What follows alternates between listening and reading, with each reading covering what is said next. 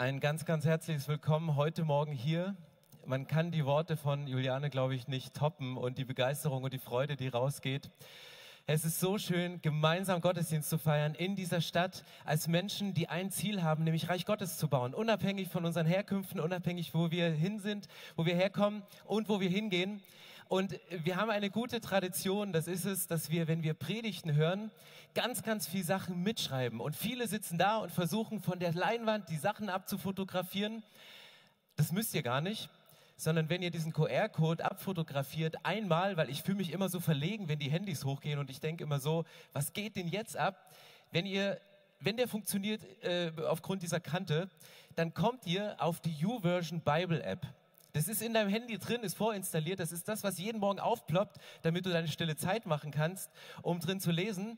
Und dort findest du unter Veranstaltungen in der Nähe alle Punkte, die hier auf dieser Leinwand erscheinen werden, hast du auf deinem Handy und kannst direkt mitschreiben und kannst dir das, was Gott dir persönlich aufs Herz legt, das, was dir wichtig ist, das kannst du für dich äh, mitnehmen. Und ich möchte gerne beten, dass es nicht nur Worte sind, sondern dass es der Geist von Gott ist, der unsere Herzen verändert und wir heute von ihm geleitet werden und ein Stück von ihm besser kennenlernen. Und Jesus, das ist mein Gebet, dass wir hier, die wir hier sitzen, aus unterschiedlichsten Hintergründen, aus Berlin, aus Brandenburg, aus den Tochtergemeinden bis aus Dresden hin, dass wir heute hier sind und an den Übertragungsorten in den vielen Städten in Ostdeutschland bis hin nach Lüdenscheid Männer und Frauen eine gemeinsame Sehnsucht haben und das ist es, dich besser kennenzulernen und von dir verändert zu werden. Und wir beten, dass Jesus, dass das heute passiert in deinem heiligen Namen.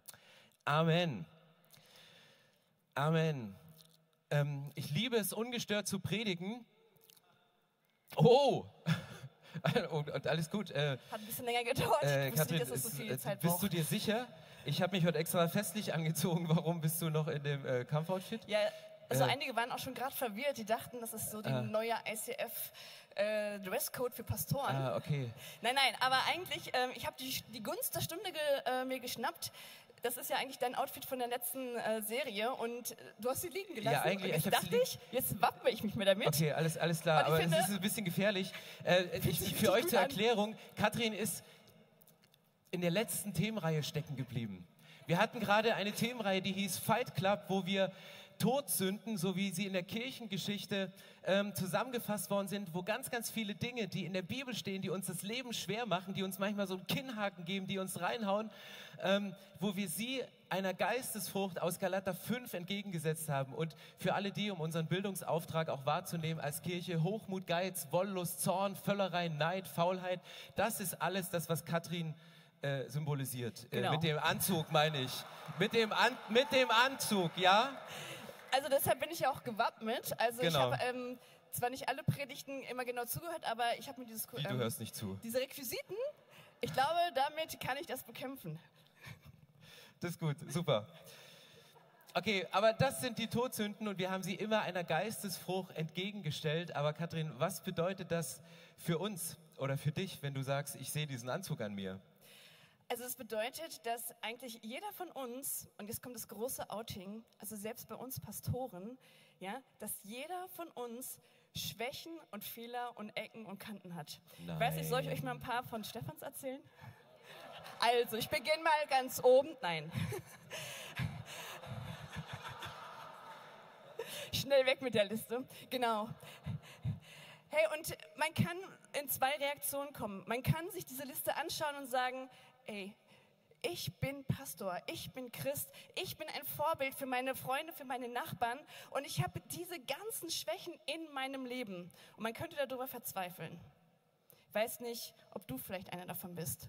Sagst, hey, ich, ich leide darunter, dass ich so bin. Aber die andere Möglichkeit ist aber auch zu sagen, hey, ich kämpfe dagegen. Und ich möchte, ähm, möchte mein Leben besser in den Griff bekommen. Ich weiß nicht, ob ihr das schon mal gemacht habt.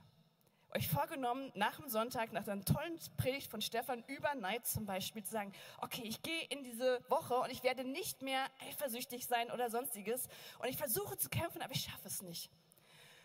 Und das Einzige, was mich tröstet, und das ist so euer erstes Nugget für heute, egal wie du bist, ja, ob du die schlimmsten Schwächen und Ecken und Kanten hast, Gott liebt dich trotzdem.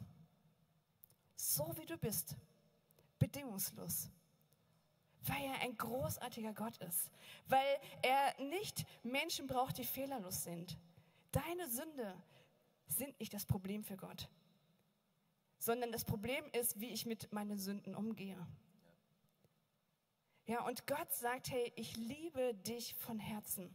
Und ich liebe dich bedingungslos. Aber er liebt dich auch so sehr, dass er dich nicht so lassen möchte, wie du bist. Weil er sagt, ich sehe das doch. Du kämpfst mit deinen Schwächen und Fehlern. Die anderen leiden darunter. Lass mich ran.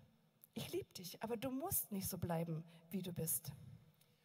Und das ist das Geniale. In der Bibel ermutigt uns Gott, den alten Menschen auszuziehen und den neuen Menschen anzuziehen.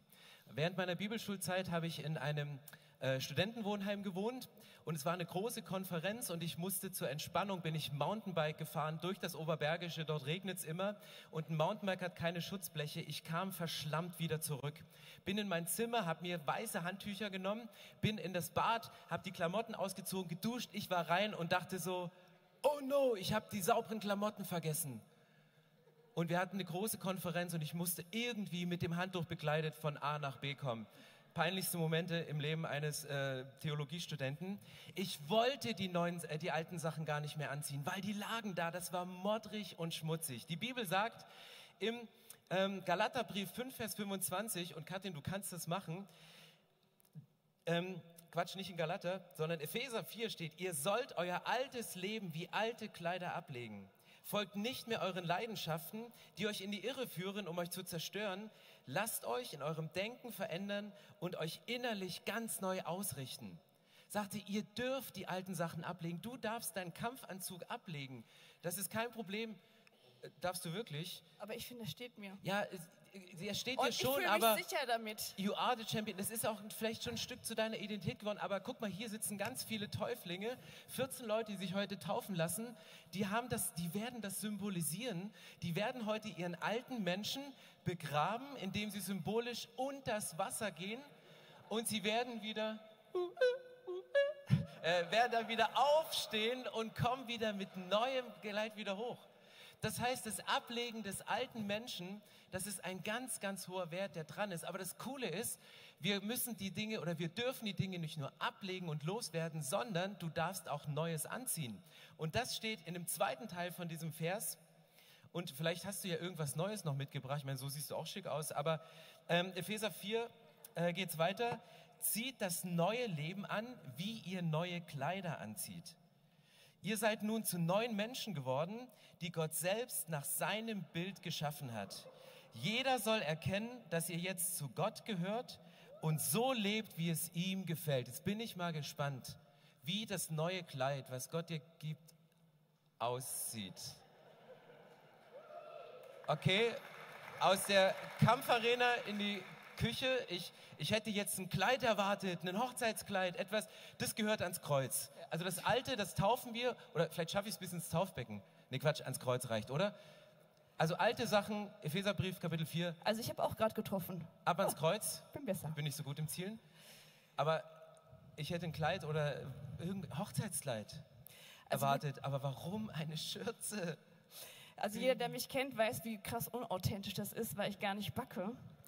Aber ähm, ich habe mir gedacht, ey, wenn du davon erzählst, dass der alte Mensch begraben ist und der neue geboren wird, was passiert bei der Taufe? Was ist denn später anders, als es angefangen hat?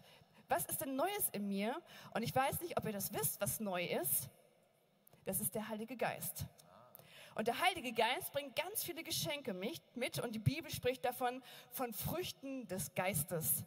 Und ich weiß nicht, wie bibelfest du bist. Ich finde, Früchte des Geistes ist manchmal echt schwierig zu verstehen. Und das habe ich, da habe ich gedacht, ich bringe einfach mal meine sonst nie benutzten Backutensilien mit und ähm, will euch das damit ein bisschen verdeutlichen. Weil, wenn die Früchte des Geistes kommen, also wir lesen das auch in dem Vers, in dem nächsten Vers, lasst mich nicht hängen. Und zwar steht da in Galater 5, die Frucht des Geistes, die Frucht, die der Heilige Geist wachsen lässt ist folgendes. Liebe, Friede, Freude, Sanftmut, Gelassenheit, Treue, Selbstbeherrschung. All diese Dinge kommen auf einmal mit meiner Lebensübergabe neu in mein Leben. Das sind wie so viele schöne Backutensilien, ja? Du backst ja auch nicht, aber vielleicht versuchen wir mal wir hier zusammen mal unser neues Leben, also das ist euer neues Leben, ja? Nach der Taufe, noch ist es leer und jetzt kommt der Heilige Geist mit diesen ganzen Früchten in dein Leben hinein. Genau, und dann liest man hier so auf der linken Seite Friede, Freundlichkeit, Sanftmut, Güte, das sind all die Sachen, die klingen so wie Friede, Freude, Eierkuchen, oder? Weißt du, es irgendwie, und ich denke mal, so ein bisschen, bisschen Mehl ist ganz gut ähm, und es staubt und das kann man irgendwie nicht so zuordnen, alles klingt irgendwie gleich. Aber was ist denn dieses Mehl? Oh, ist ein Haar drin. Warte mal. Ist es deins? Das ist schwarz, das kann nicht meins sein. Egal. Ähm, haben wir uns ausgeliehen, das gibt es bei uns zu Hause nicht. Genau.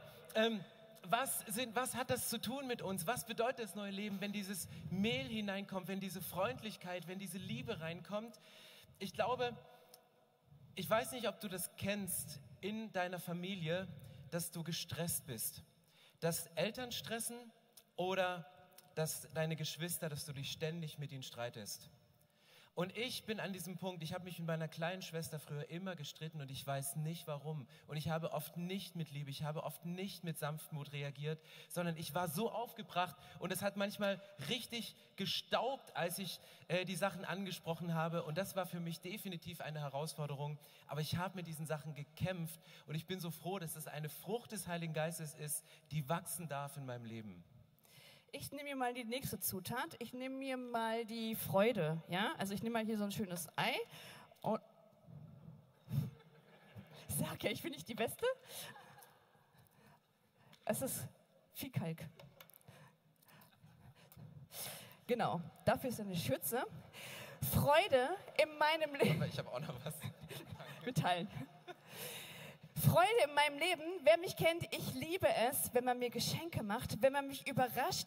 Ich habe die Liebessprache, dass man mir einfach dient, ohne dass ich irgendetwas sage. Einfach mal die Spülmaschine ausräumen, ohne dass ich vorher gesagt habe, könntest du bitte meine Liebessprache.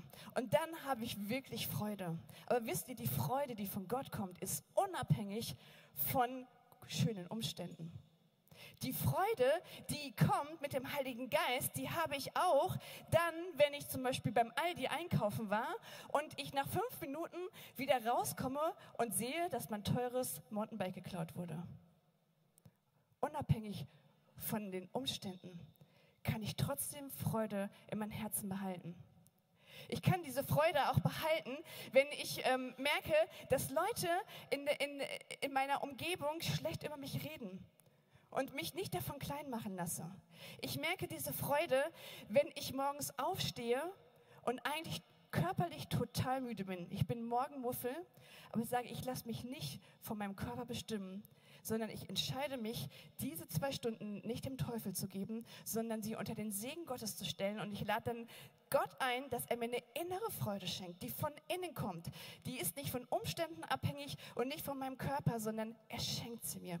Und das ist für meinen Mann und für meine Kinder immer ein Segen, mich morgens mit einer inneren Freude zu erleben. Amen. Die nächste Frucht ist Milch, die nächste Zutat, um einen um was zu backen, was auch immer hier rauskommt, also bis jetzt sieht es noch, ist Milch und das ist Frieden.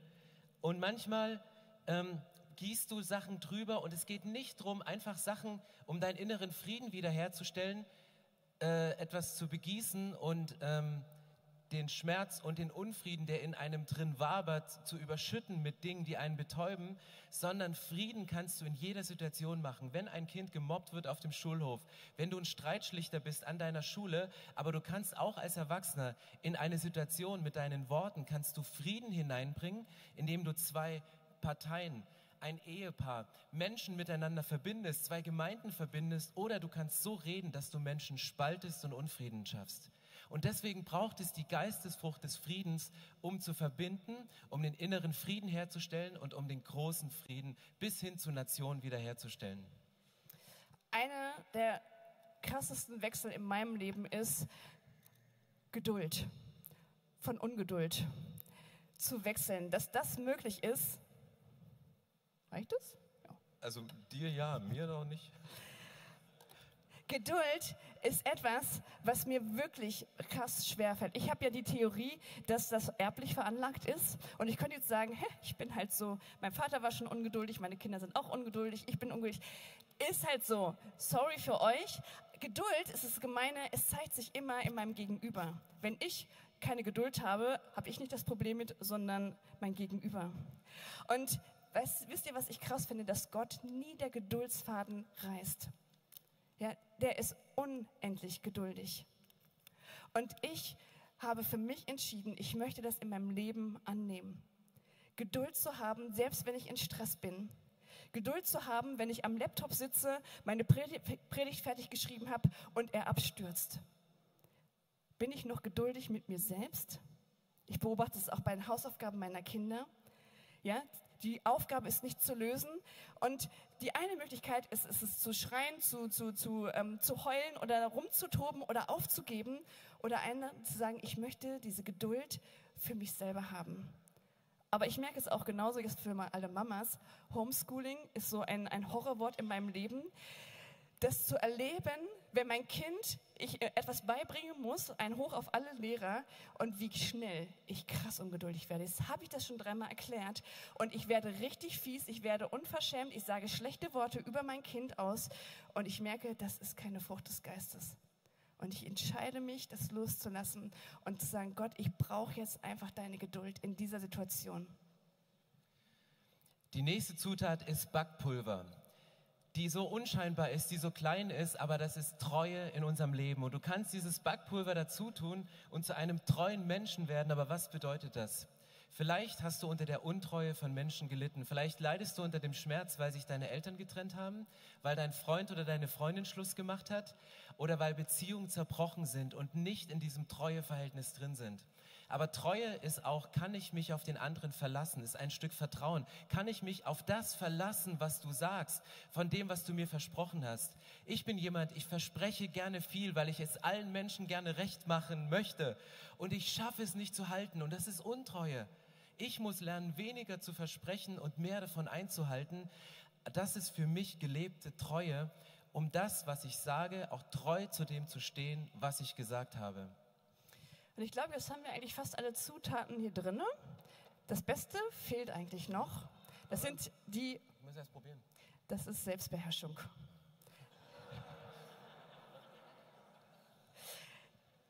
Es sollen ja Blaubeermuffins werden, ja? Also seht ihr, sind Blaubeeren. Die andere Hälfte ist schon aufgegessen. Deshalb muss ich es hier gerade verteidigen. Und ähm, die Blaubeeren sind für mich ein Symbol für Selbstbeherrschung.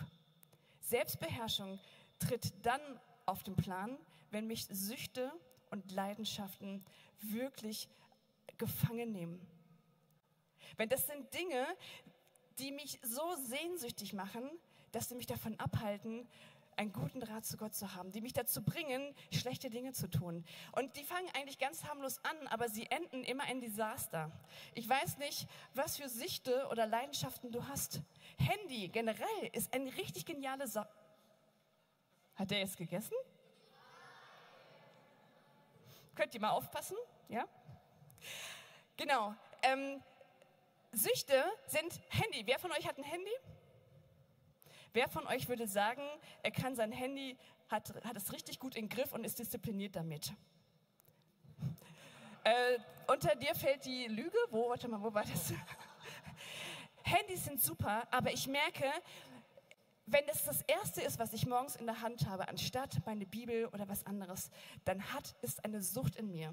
Netflix, ich liebe es einfach auch mal runterzukommen, mir 55, 45 Minuten vielleicht eine Serie anzuschauen. Aber wenn ich merke, ich sitze anderthalb Stunden oder vielleicht drei oder fünf Stunden immer noch davor, weiß ich, dass es etwas Schlechtes in mir bewegt, dass es mich davon abhält, gut mit Gott in Verbindung zu sein. Das kann aber auch selbst Sport sein. Ich liebe es, Sport zu machen. Und ich merke, egal welche Sportart ich mache, mache, diese Leidenschaft wird auf einmal zu einer Sucht. Sie nimmt so viel Raum in mein Leben ein, dass ich nur noch trainieren möchte und dafür andere Dinge sein lasse, die ich eigentlich für Gott machen möchte, dass ich gesagt habe, ich muss mich davon ferne halten. Selbstbeherrschung ist das, was mich zu Gott hinbringt. Und das ist etwas, was Gott uns Schönes geben möchte. Es ist, ganz ehrlich, Mayen, keine Spaßbremse. Ja? Du guckst gerade so. Man denkt immer so, oh ja, jetzt darf ich noch nicht mal irgendwie was gucken oder darf ich keinen Sport machen. Das stimmt nicht. Erst dann, wenn es übertrieben ist, wenn es mich in eine Sucht, in eine äh, Abhängigkeit bringt, wenn ich merke, es braucht mehr Zeit, als ich eigentlich möchte, ist es eine Sucht und dann ist es etwas, was mir Gott abnehmen möchte, weil er weiß, dass es mir nicht gut tut.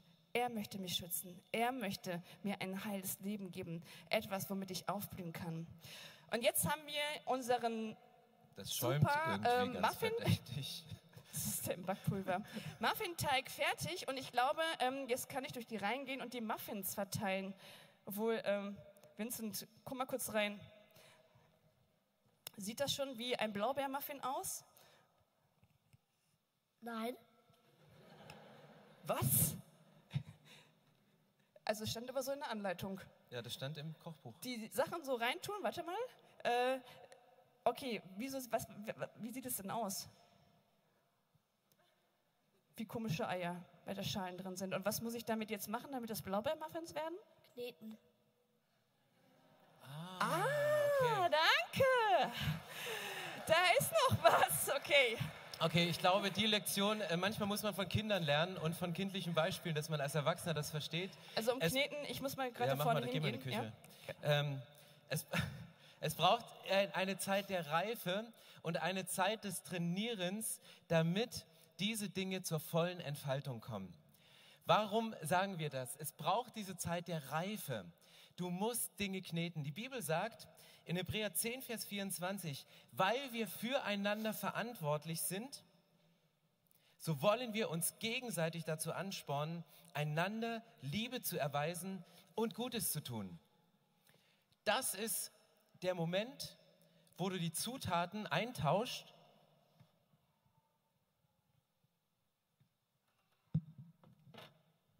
Gegen? Ganz schöne Manche, aber egal. Ich Ganz mach schön weiter. Manche? Mach Na, du mal. Ich her. Hast du schon, dauert das immer so lange in der Küche? Ah. Okay, also der Teig sieht schon jetzt ziemlich gut aus.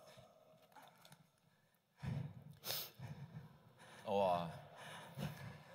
Ey, da, da, hallo, Nein, das ist, das ist göttliche Vollmacht. Gib dem Heiligen Geist Raum in deinem Leben, oder geht was auf. Hey, wa- warum, warum steht das hier, dass im Hebräerbrief, dass wir uns gegenseitig anspornen sollen, Gutes zu tun? Mögt ihr es, geknetet zu werden? Also nicht von einer, von jemandem, der, äh, der massieren kann und du entspannt rausgehst, sondern so von außen mit Druck, so von, von Dingen, die angesprochen werden, die du eigentlich gar nicht hören willst, von Verhaltensweisen, die dir gespiegelt werden, von Menschen, die dir nahestehen, in Situationen, wo du geknetet wirst. Keiner von uns mag das, aber das ist die Chance von Gemeinde, das ist die Chance von Kleingruppe. Dietrich Bonhoeffer hat einen Satz gesagt und jetzt pass auf, das Nugget müsst ihr euch abfotografieren, wenn der QR-Code nicht funktioniert hat. Er sagt, nichts kann grausamer sein als jene Milde, die den anderen seiner Sünde überlässt. Nichts kann barmherziger sein als die harte Zurechtweisung, die den Bruder vom Weg der Sünder zurückruft. Dieses Zitat, ich finde das so krass, auch wenn es auf den ersten Blick vielleicht so schwer zu verstehen ist, aber manchmal ist Milde nicht das Beste. Wenn du immer sagst, alles in Ordnung, so wie du lebst, ist es gut, äh, dass du deine Werte verbiegst und anpasst dem Lauf dieser Zeit und dich nicht nach den Maßstäben von Gott richtest. Manchmal ist Milde genau das Falsche, weil es ist so unbarmherzig, das ist so ungnädig, weil du den anderen in das Unglück laufen lässt. Und du scheust dich davor zu kneten und anzufassen, weil du weißt, das wird die Person vielleicht erstmal ein bisschen verformen, aber es ist notwendig, dass all die Stoffe drin zur Entfaltung kommen. Und manchmal ist eine Zurechtweisung von einem Partner, von einem Leiter, von einer Leiterin in Kleingruppen, im persönlichen Miteinander das Beste und das Liebevollste, was du einer Person tun kannst. Aber wir bleiben nicht da stehen, sondern ich glaube, es gibt noch einen letzten wichtigen Schritt. Ich muss jetzt erstmal noch mal meinen Experten fragen. Also, wir haben die Zutaten dazu getan, alles ist in dir angelegt, die Früchte des Geistes sind in deinem Leben drin. Es wurde geknetet, du wurdest geformt von Menschen, die haben in dich rein investiert. Vincent, komm noch mal her. Ich brauche noch mal deinen Expertenrat. Wie findest du jetzt meinen Blaubeermuffin? Groß? Ja, ich habe gedacht, wir sind ja viele Leute hier. Ähm, vielleicht mache ich ein bisschen größer. Aber ist jetzt ready, oder? Können wir den, kann ich den jetzt so, du könntest den jetzt durch hier reingehen und verteilen. Oder? Nein. Okay, ähm, wir haben wieder was vergessen. Was anständig, ich gehe doch lieber zum Bäcker. Da gibt's, Okay. Die gibt's auch fertig. Was, was fehlt denn jetzt noch? Die Form. Ich muss das noch in Förmchen machen. Okay, richtig. Und was mache ich da mit dem Förmchen? In den Ofen schieben. Oh, vielen Dank. Ein Applaus für Vincent.